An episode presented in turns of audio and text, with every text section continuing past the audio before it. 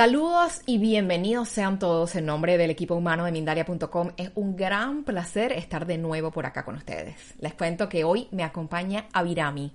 El espacio que estamos a punto de empezar se titula La no dualidad del dolor a la felicidad plena, no solo felicidad, la felicidad plena. Avirami es practicante de un curso de milagros, es terapeuta de sincrodinámica, es fundadora de una plataforma de intercambio de conocimientos y acompañamiento holísticos. Y este espacio que está a punto de empezar llega a ustedes gracias a la gente maravillosa de Halo de Luz. Si quieren saber más acerca de ellos, pueden ir a www.alodeluz.com. También quiero recordarles que si quieren disfrutar de todo el contenido que les trae Mindalia a diario lo pueden hacer de forma audible por medio de Mindalia Radio Voz. Allí te estamos ofreciendo a diario 24 horas de información consciente. Ir allí es súper sencillo, solo tienes que teclear www.mindaliaradio.com.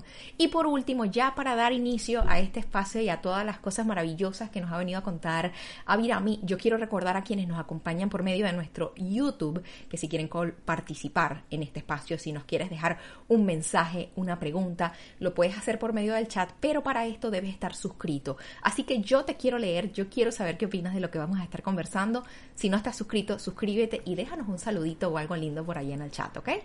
Ahora sí, he hablado ya mucho. Vamos a darle la bienvenida de nuevo a Mindalia a Virami. A Virami, la pantalla es toda tuya. Estoy aquí en primera plana preparada para escucharte. Hola, muchísimas gracias por este encuentro.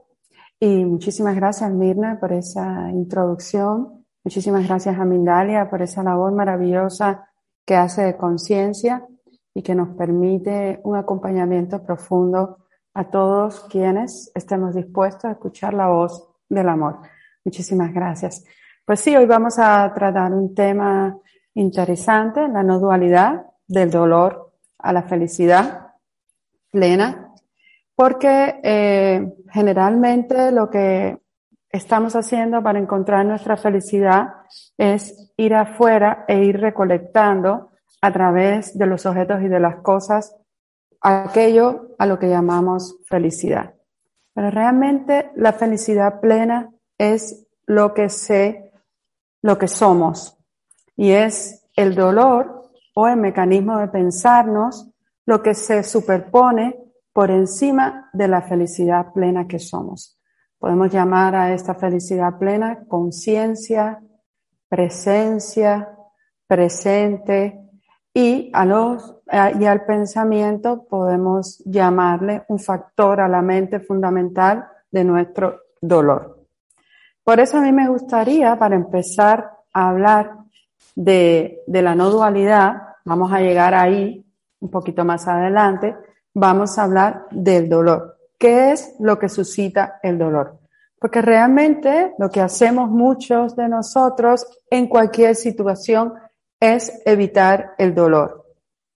Y no nos damos cuenta que en ese mecanismo de evitar el dolor, lo que estamos haciendo es suscitando más dolor. Es el proceso de sufrirlo. ¿Cómo, cómo ocurre esto? Ocurre porque nos pensamos. Para entender el dolor tenemos que entender el pensamiento, la mente. Es en la mente donde se suscita el dolor. En algunos momentos de nuestra vida hemos experimentado determinadas situaciones que nos han representado un gran dolor. Ese dolor se ha convertido en un juicio, en una interpretación inconsciente que hemos hecho, lo hemos vuelto a repetir y lo hemos vuelto a repetir y se ha convertido en una creencia. Esta creencia ha sido como cuando coleccionamos determinadas cosas, vamos coleccionando determinadas creencias. Y a esta colección de creencias es a lo que le vamos a llamar persona.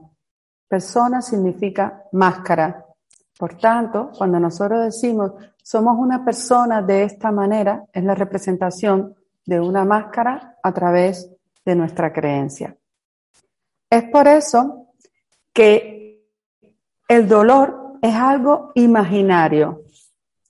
Sí, podemos tener un momento de dolor en una situación, pero lo que hacemos es sufrirnos, sufrirnos a través de la imaginación.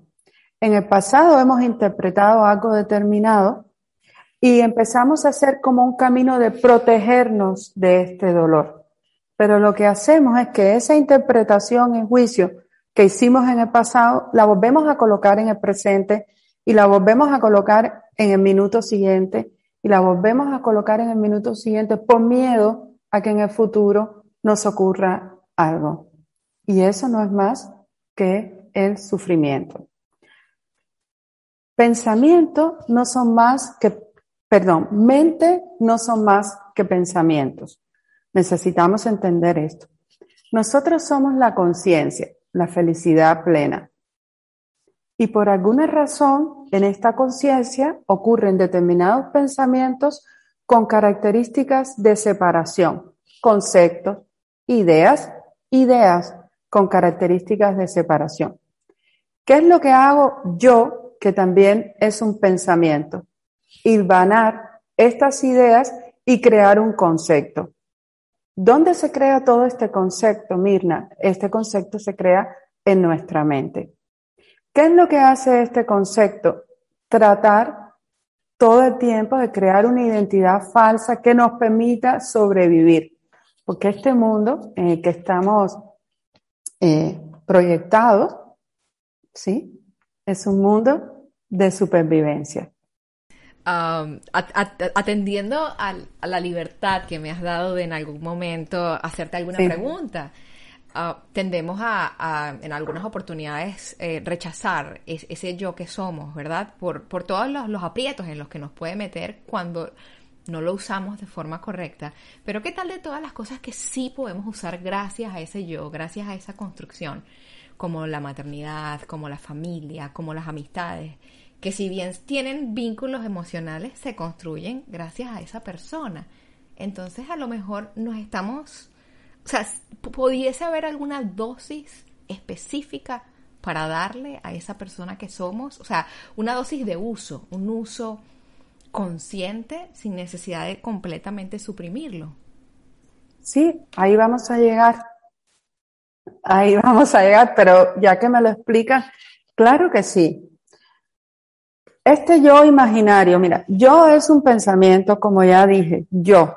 Yo es un pensamiento que cree que se piensa y entonces agarra otros pensamientos y crea un concepto de esto. Y ese yo imaginario, que podemos llamar este yo psicológico, es lo que yo creo y me pienso que soy. Este yo imaginario que agarra estos conceptos, estos pensamientos, generalmente estos conceptos y estos pensamientos están en contradicción. Aquí muchas veces decimos, quiero tener músculos fuertes, pongo ejemplos bien simples, pero no me gusta ir al gimnasio. Entonces son creencias y yo, yo quiero tener, agarro un pensamiento que dice, tener músculos fuertes, yo no me gusta ir al gimnasio. Entonces estas, estas creencias o estos pensamientos están en la paradoja de la contradicción. Sin embargo, lo que tú me estás diciendo, efectivamente, este personaje que se va creando es la manera como, como nos relacionamos con este personaje. Pero lo primero, para poder establecer una buena relación con el mundo, Mirna, lo primero que tenemos que hacer es aprender a conocer este personaje y empezar a relacionarnos con él de una manera compasiva y amorosa. Porque este personaje se construye para como mecanismo de protección. Este personaje cuando somos niños empieza a tener una serie de experiencias y empieza a hacer un juicio, empieza a hacer una interpretación y empieza a construir el yo, el yo, persona, personaje. Y este personaje, esto es muy importante, quiero que prestemos atención aquí, tiene una manera mecánica, una conducta repetitiva de pensarse. Entonces, muchas veces me relaciono con lo que has hablado, con la maternidad, con los amigos, con la vida a través de esta conducta. Por eso lo primero que debemos hacer es observar a este personaje. ¿Cómo funciona este personaje? Cuando me aquieto y estoy en silencio, ¿qué emerge de este personaje? ¿Cuáles son las cosas que quiere ganar este personaje del otro? Es decir, tengo un amigo que quiero ganar del otro. Tenemos que estar claro de esto. Tengo un marido, ¿qué quiero ganar de este marido, de esta relación con mi esposo? Tengo un hijo. Muchas veces decimos que las madres, estas son creencias, por supuesto, a través de los hijos, son, son como su, su tesoro, son su, su, su capital. Pero esto no es más que determinadas creencias en las que se mueve este personaje. Esta conducta mental de pensarnos y que creemos que somos, que es yo, es lo que necesita observarse. Porque este personaje siempre, por eso muchas veces decimos, ay, es que me ocurren siempre las mismas cosas. No. Paremos aquí, digamos, es que me pienso siempre de la misma manera. Esta persona que digo ser yo, que es un cuento que me cuento a través de la historia pasada y que sigo resintiendo repitiendo al día de hoy es el mismo o la misma que empieza a filtrar la realidad con el mismo programa del pasado.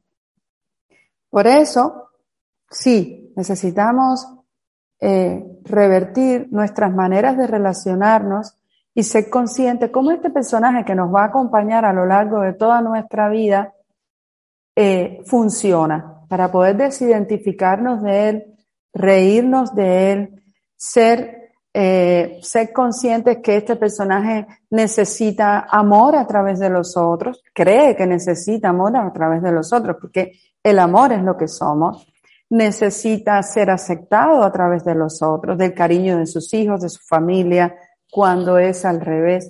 El amor y el cariño es lo que somos, absolutamente todo, y a través de nuestra propia darnos amor a nosotros, estamos dándoles amor a todos los seres vivos que existen.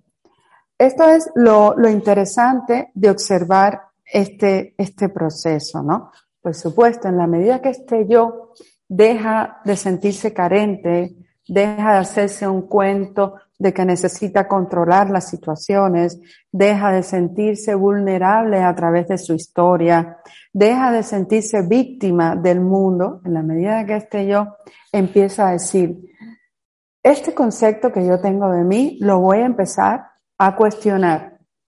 Esta manera que yo tengo de pensar de mi marido es mi, no es que mi marido sea así o mi esposa, es que yo me pienso así de él o yo me pienso a mí misma jugando con ese personaje o rol que se llama marido, o mis hijos, o el gobierno, o el vecino. Entonces, en la medida que tú empiezas a observar cómo este personaje funciona, empiezas a reírte de él, porque es una imaginación, comprendamos eso. No es realidad, y es una risa, Virami, si me permites, compasiva, es una risa con, con picardía, con amor, ¿cierto? Es esa capacidad de uno verse como, como quien ve a, a, un niño que a lo mejor está en preescolar, que uno sonríe con cariño, ¿correcto? Es una risa amorosa, claro, es una, es una toma de conciencia de que yo no soy esto y aquí es donde quiero que seamos muy, muy conscientes si yo soy capaz de ver el personaje o de ver mi imaginación a lo que yo creo y he dicho que soy eso, yo no soy eso. Por ejemplo, si yo miro la mano, la mano no me mira a mí. Comprendamos esto. Si yo estoy eh, observando los pensamientos que hay en mi mente, pues estos pensamientos no soy yo. Yo me apropio de ellos y los digo que soy yo. Entonces yo soy la presencia, el observador que observa esto. Esto, esto, esto es vital, porque la felicidad plena no es la construcción imaginaria que hemos hecho de conceptos, de creencias, de la identidad del, del yo soy, que no tiene nada que ver con el ser. El yo soy pensamientos no tiene nada que ver con el yo soy, con el ser de verdad, con la conciencia. Entonces, me encantaría dejar esto para que observemos que si yo soy capaz de mirar un pensamiento como conciencia, no soy el pensamiento, ocurre en mí, pero no soy el pensamiento. Si yo soy capaz de mirar el personaje, no soy el personaje. Por algunos momentos me confundo con ese personaje. Y cuando me confundo con ese personaje, puedo aquietarme. Nosotros la llamamos en sincrodinámica, que dijiste que que hemos trabajado en este método de la sincrodinámica, le llamamos hacer una parada. Debemos hacer una parada para observar cómo, sin darme cuenta de manera inconsciente, yo me creo la memoria que emerge en mi conciencia, que es la identidad que he ido construyendo pasito a pasito a lo largo de toda mi vida. Porque el ego, vamos a hablar, esta es la manera en que se piensa el ego, todo lo que hemos hablado, el ego es tiempo. El ego es la mente que se piensa. Y el ego fabrica tiempo de pasado a futuro. ¿Y lo fabrica cómo? A través de los pensamientos. Entonces es importante, Mirna, observar y hacer una parada y un espacio para darme cuenta que yo no soy la limitación de una idea. Yo soy quien observa el contenedor de esa idea. Eso te da un gran poder, porque ese es el poder que te para a la hora de proyectar tu imaginación en los demás.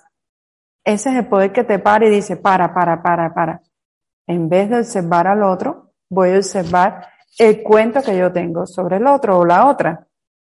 Porque ese es el poder que nos da de regresar a nuestra, a nuestra raíz.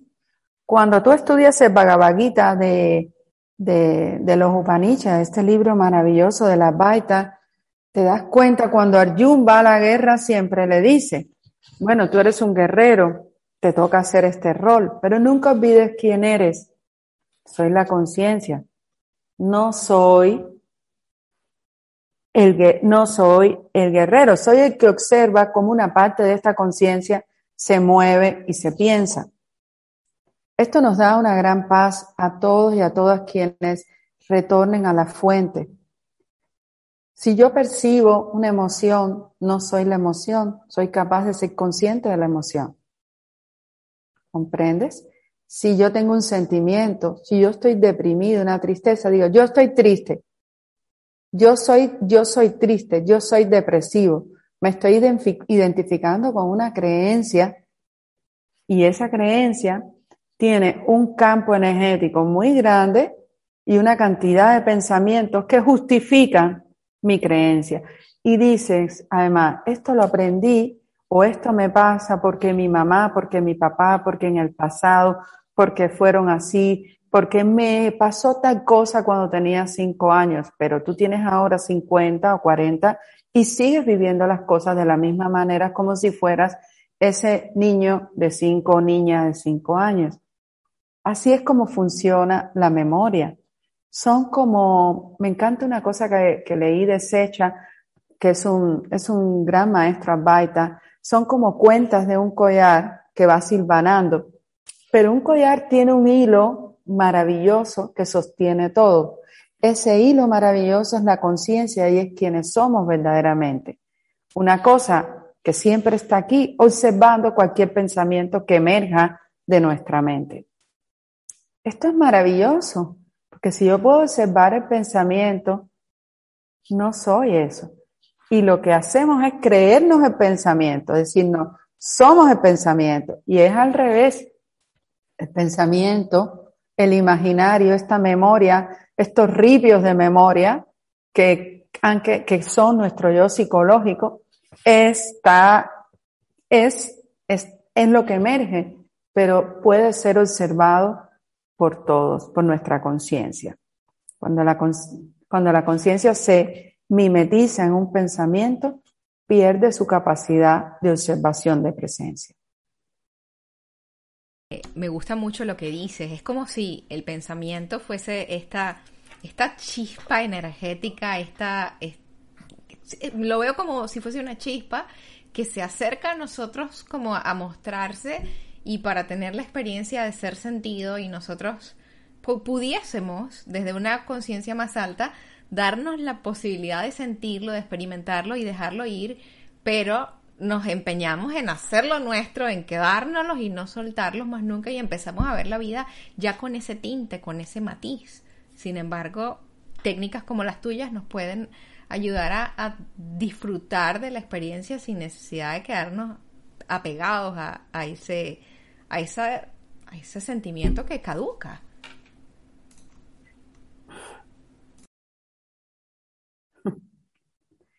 Me río porque es exactamente así. El pensamiento surge en la conciencia, no vamos a dejar de pensar.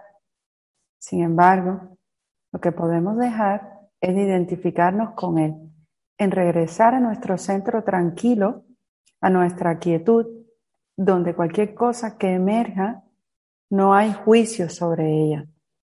A lo único que le tenemos miedo, y esto lo he repetido varias veces, me gustaría decirlo una vez más, es a los pensamientos, a ese imaginario que tenemos.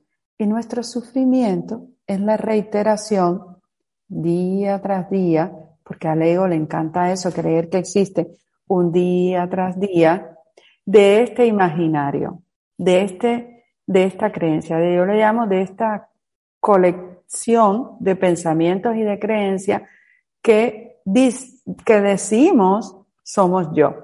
Y este yo a veces es un poquito más grande, se hace colectivo y ponemos un escudo, ponemos una bandera, ponemos una, ay, ¿cómo se llama esto que viene en las colonias contra los piratas?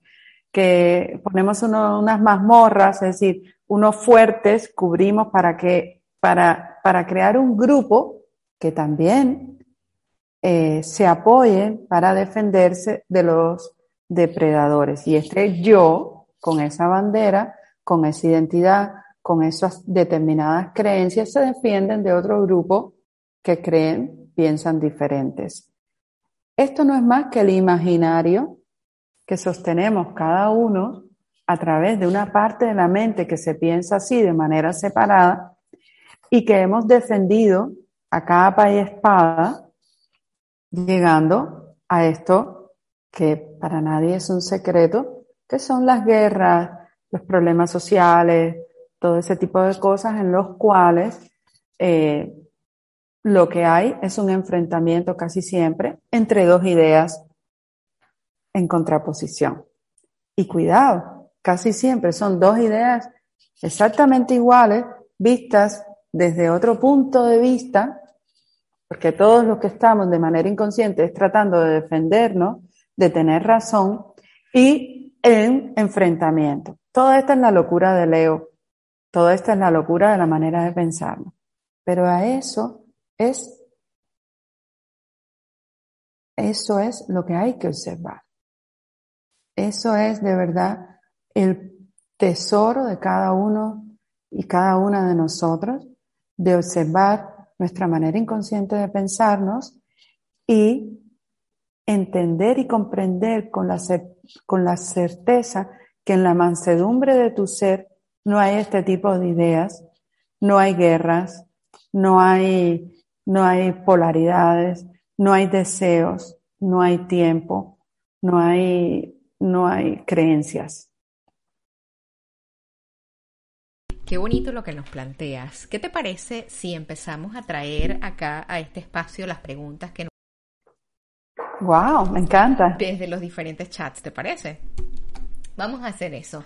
Antes les cuento a quienes andan por ahí cosas súper sencillas. La primera es que si nos estás acompañando por medio de nuestro YouTube, para poder dejarnos tus preguntas y tus comentarios, debes estar suscrito. Así que si no lo has hecho todavía, por favor suscríbete porque te quiero leer, quiero saber qué opinas de lo que estamos hablando, quiero que nos dejes un saludo por allí. Lo segundo es contarles que gracias a la gente maravillosa de Halo de Luz, en la escuela holística Halo de Luz, es posible que estemos en este momento comunicándoles esto tan bonito y que Avirami nos esté regalando esta, información tan maravillosa.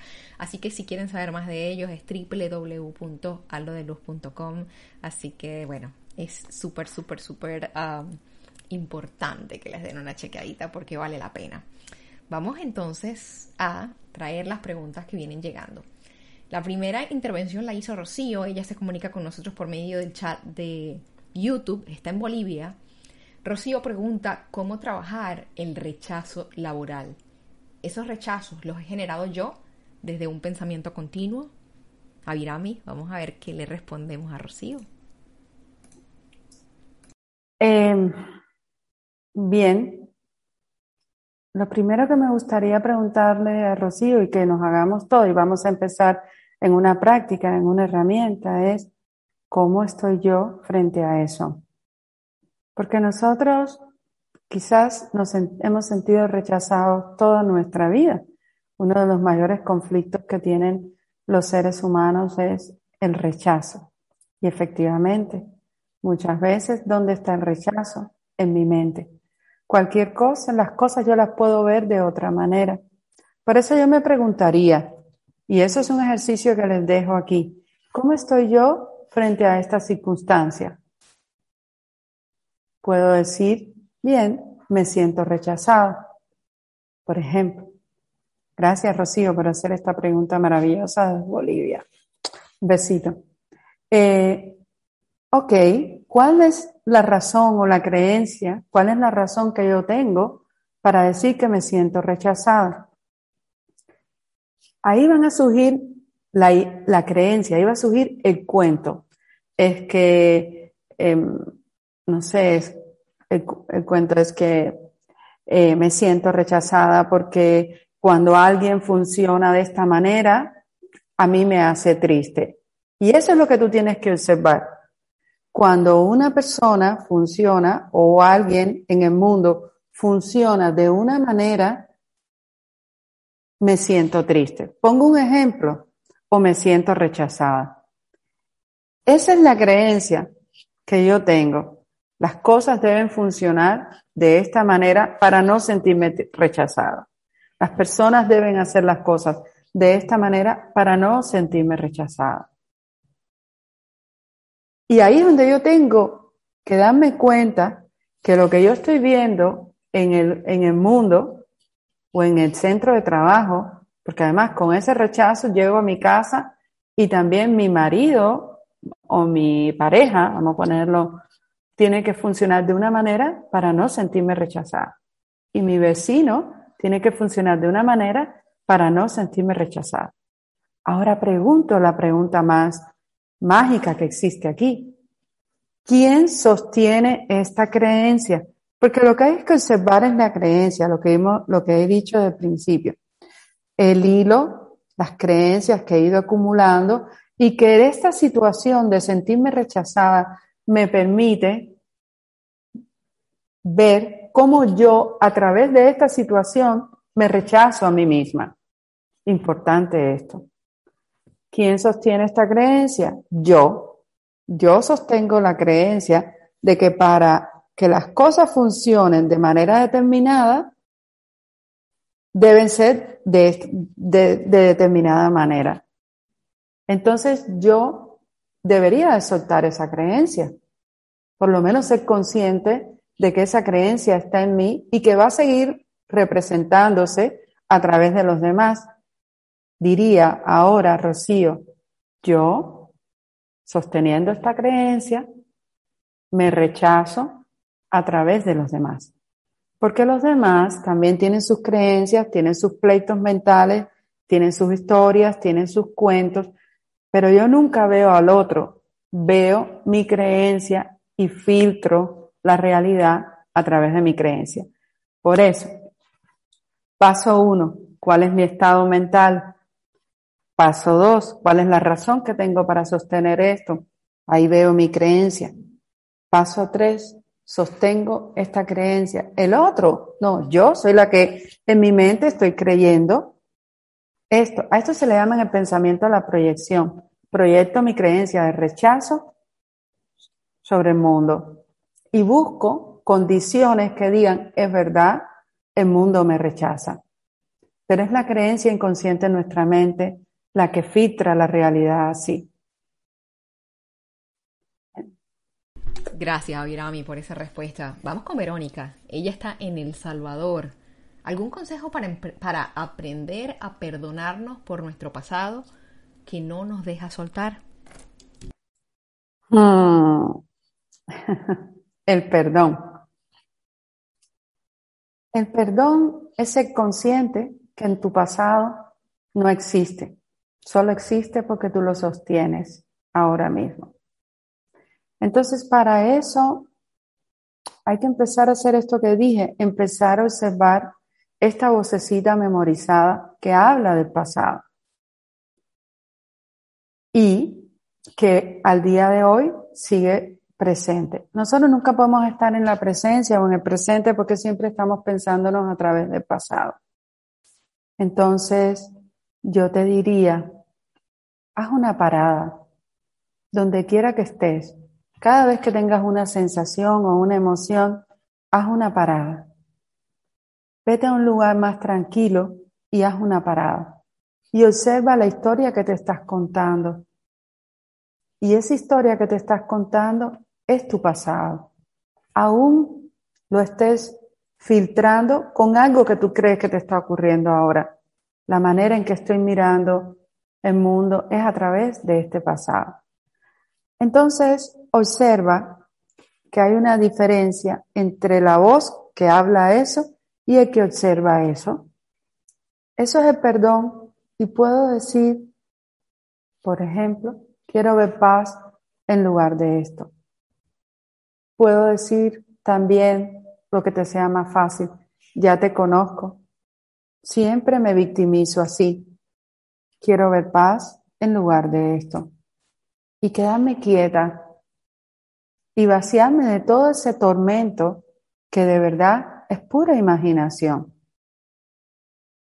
Y perdonarme si quiero, para hacer como una psicomagia, de por haber elegido esos pensamientos, por haberlos hecho realidad y aquietarme, porque de lo que se trata aquí es de regresar a nuestra felicidad plena.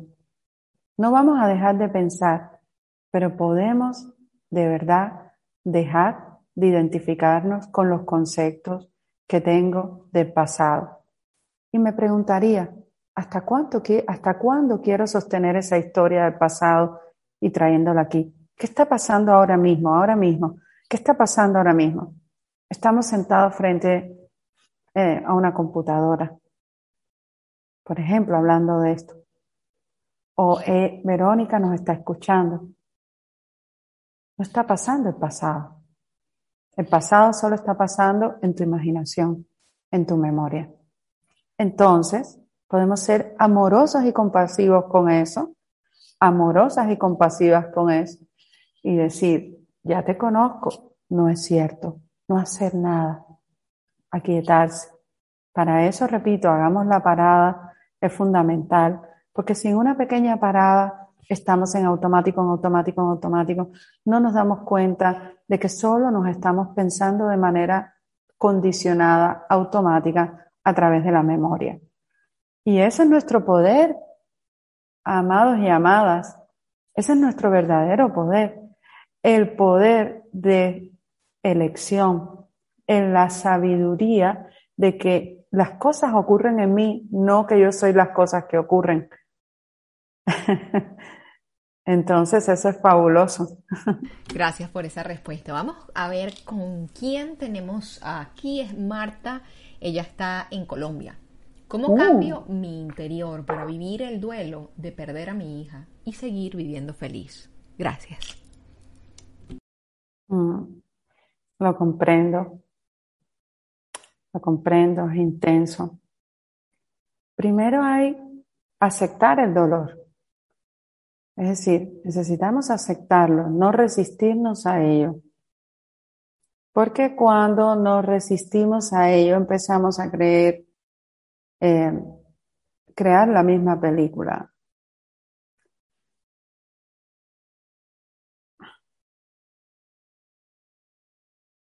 Nuestra hija no se va, se transforma. Te diría que leas eh, un libro de Anita Morgiani, eh, se me fue el nombre, pero bueno, búscalo, Anita Morjani, que habla sobre la muerte. Pero la aceptación del dolor es lo que permite la transformación del dolor. Porque, te repito, nuestra hija también es una idea en nuestra mente eh, que siempre va a estar la, va a estar nuestra hija. Ahora va a estar de otra, en otra, en otra dimensión. Va a estar, se va a expresar de otra forma, de otra manera. Porque es una manera de integrarse a la totalidad. Por tanto, cuando comprendes esto, aceptas tu dolor, aceptas pasar por esta cosa a lo que le llamamos duelo y aceptas sentir y no tienes miedo a eso en algún momento, como todo, se transformará. Y podrás ver eso también desde, desde otra manera. Pero para eso es importante observar cómo me estoy pensando con mi hija, si tengo algún resentir, si tengo alguna culpa, cualquier tipo de cosa de esa que mi imaginación o mi mente construya. Y eso es lo que hay que sanar y perdonar. Gracias por esa respuesta. Vamos con Patricio, quien pregunta si la meditación es importante para poder detener el ego. La meditación es básica para, para cualquier proceso de autoindagación, porque la meditación es lo que nos permite observar este mecanismo inconsciente de la mente.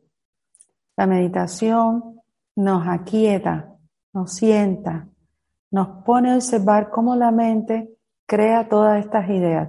Lo primero que pasamos muchas veces cuando meditamos es que cuando nos sentamos la mente se pone caótica.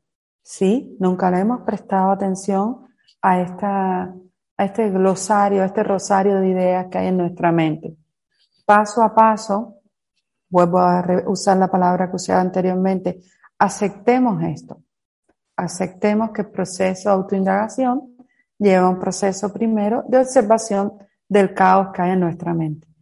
Paso a paso en nuestra mente, cuando empezamos a generar una distancia entre ese caos y yo, presencia que observa eso sin implicación, nuestra mente se va convirtiendo en algo más homogéneo, se va homogenizando, se va haciendo más silenciosa, se va aquietando. Ya no me represento a través de los pensamientos.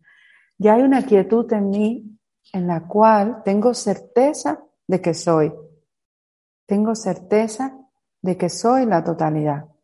Y esa quietud y eso se va ganando paso a paso, porque la meditación no es solo siéntate 15 minutos al día.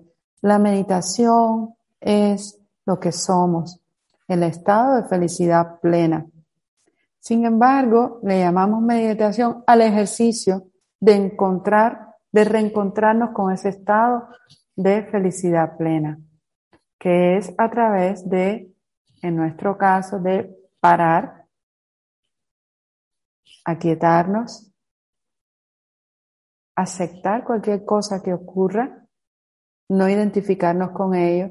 Y la mente necesita este entrenamiento para que ante cualquier situación que vivamos podamos hacerlo. Parar, aquietarnos, ver cómo me estoy pensando a través de mi imaginario, regresar a la fuente de yo, yo. ¿Quién se está creyendo esto? Yo. ¿Quién está creyendo, construyendo todo este mundo? Yo. Si yo lo estoy construyendo, no es real. Gracias por esa respuesta. Vamos con Mariela, quien está en Uruguay y pregunta por medio del chat de YouTube qué consejo darías para lograr separarse del miedo y al juicio y el rechazo que hace que estemos tan pendientes y angustiados por el que dirán cuando, a ver, cuando en el pasado he vivido eso. Sí. Es lo mismo, volvemos a lo mismo. En el pasado hemos tenido determinadas situaciones que vuelven a, a, resentirse en el presente. En el pasado me separé, en el presente me siento culpable. Es muy importante observar la culpa.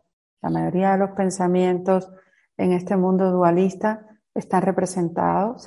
la culpa es quien, quien lo representa, ¿no? Yo me siento culpable de lo que como, de lo que hablo, de cómo me relaciono, de no tener la forma del cuerpo que debería tener de acuerdo a los estándares, de no tener el marido que debería de tener. Yo me siento culpable de todo, de cómo me pienso. Yo me siento culpable porque hay un monstruo dentro de mí que piensa, que se faja con el mundo, que se... Eso, todo eso me genera culpa y esa culpa va generando el monstruo. Y ese, y ese ideario, ese imaginario de culpa es lo que genera el miedo.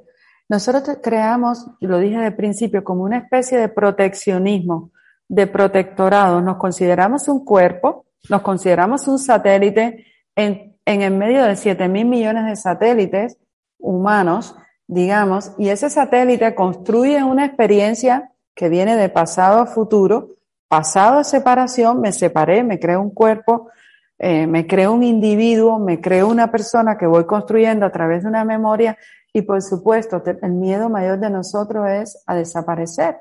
El ego es muerte. Nací aquí en este punto, voy a morir en este que nunca sabemos y como nunca sabemos estamos tratando de protegernos para no ser, para no desaparecer. Pero no nos damos cuenta que nunca desaparecemos. Lo que puede desaparecer es este muñeco con el cual nos relacionamos y son las ideas y los pensamientos repetitivos. Pueden inclusive desaparecer, pero yo siempre estoy aquí. Y yo es la conciencia que siempre está aquí a través de todos los seres, de todo este universo, porque este universo es sostenido por esa conciencia. Hablamos del collar y del hilo que sostiene la conciencia, el hilo que sostiene el pensamiento. Por tanto, volveríamos a lo mismo. Para. Observa tu cuento. Porque no está ocurriendo ahora, solo está ocurriendo en tu imaginación la creencia de que he sido rechazada en el pasado, por tanto sigo viendo rechazo en el presente. Perdono eso me aquieto, me vacío de esas ideas, me silencia mi mente con el entrenamiento de la meditación y me doy cuenta de que nadie me está rechazando, que yo me estoy rechazando a través de la creencia de que el mundo me rechaza, de la creencia de separarme, de la creencia de creer que no soy lo suficiente capaz con posibilidades de eh, para ser aceptada por el mundo. ¿Quién no se acepta? Tenemos que tener claro esto y lo dejo aquí y ojalá caiga.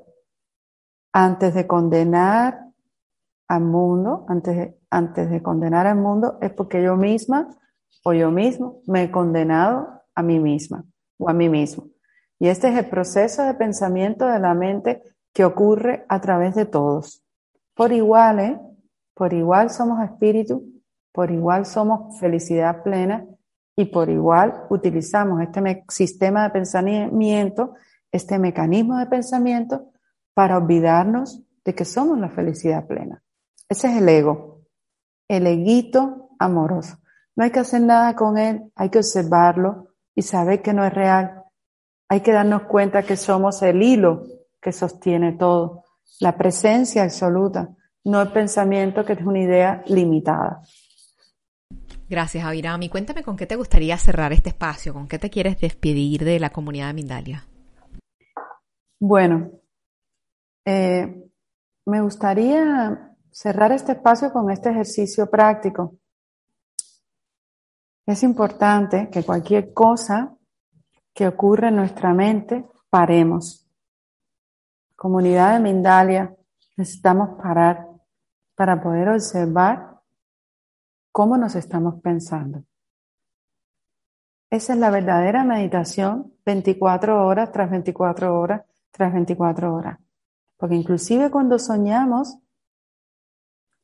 estamos, el ego está, sigue funcionando.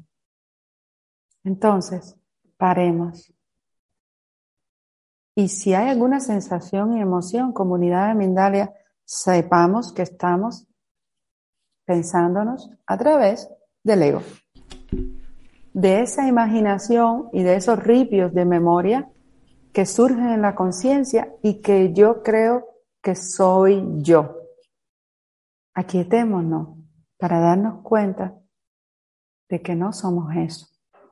Qué regalo tan maravilloso.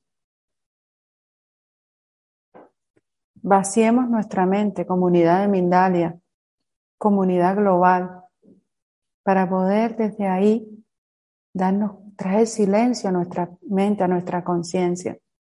Porque silencio es la verdadera sanación en nuestra mente, sin deseos, sin tiempo, sin miedo, sin culpa, sin desesperación, sin tristeza. Si surge, aceptémosla, comunidad de Mindalia. Nos perdonamos, volvemos a parar, volvemos a quietarnos y volvemos a soltar eso que nos aferramos a él, el pensamiento. Muchísimas gracias. Gracias a ti. Ha sido un gran placer haber estado acá escuchándote. Es todo un bálsamo el, el, conocimiento que nos viniste a traer el día de hoy. A quienes están del otro lado, recordarles, somos Mindalia.com, somos una organización sin ánimo de lucros y ustedes pueden ayudarnos con cosas muy simples como dejarnos un me gusta, un comentario de energía positiva, cualquier interacción que tienes con nosotros en las redes ayuda a que lleguemos un poquito más lejos a una personita más. Les mandamos toda nuestra gratitud y un muy fuerte abrazo. Nos vamos a ver pronto en una próxima conexión de Mindalia en directo. Hasta luego.